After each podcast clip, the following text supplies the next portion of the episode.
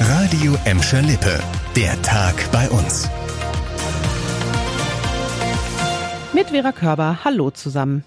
Es ist seit Jahren ein Streitthema im Bottropper Süden und es ist noch kein Ende in Sicht. Es geht um die Kokerei Prosper bzw. die Schadstoffe, die sie produziert. Immer wieder gibt es rund um die Kokerei die sogenannten Grünkohlmessung. Da wird dann geschaut, wie hoch die Schadstoffbelastung in dem Gemüse ist. Es geht dabei unter anderem um den Stoff Benzoapyren, der im Verdacht steht, krebserregend zu sein. Die aktuellen Messergebnisse könnten jetzt eigentlich Grund zur Freude für die Anwohner sein. Seit dem Sommer sei laut Stadt die Schadstoffbelastung gesunken.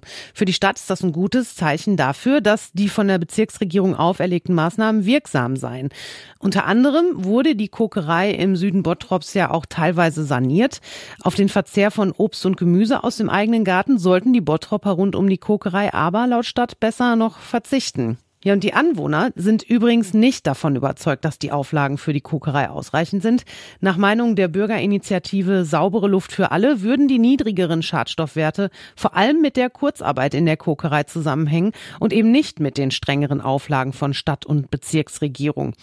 Und auch Landesumweltamt und die Stadt Bottrop können nicht zu 100 Prozent sagen, weshalb jetzt die Werte gesunken sind. Wichtiger sei aber, dass die Werte gesunken seien und nicht warum, so die Stadt.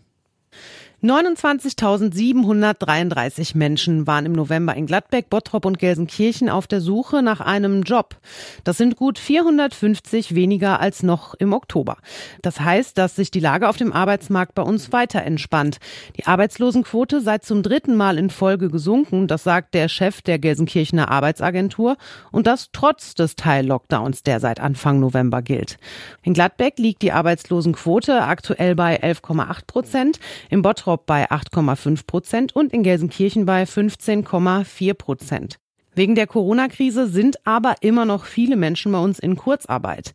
Insgesamt 527 Unternehmen in Bottrop, Gelsenkirchen und dem Kreis Recklinghausen mit Gladbeck haben Kurzarbeit beantragt. Die Arbeitsagenturen können allerdings noch nicht sagen, wie viele Betriebe tatsächlich jetzt davon Gebrauch machen.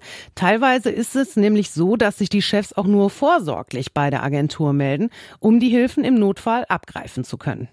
150 Anzeigen hat der kommunale Ordnungsdienst am Wochenende in Bottrop geschrieben.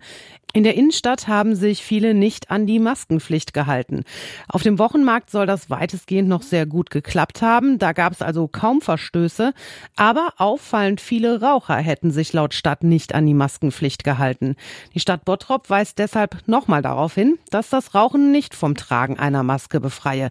Außerdem kündigte sie an, in Zukunft härter durchzugreifen, wenn sich Leute nicht an die Pflicht halten.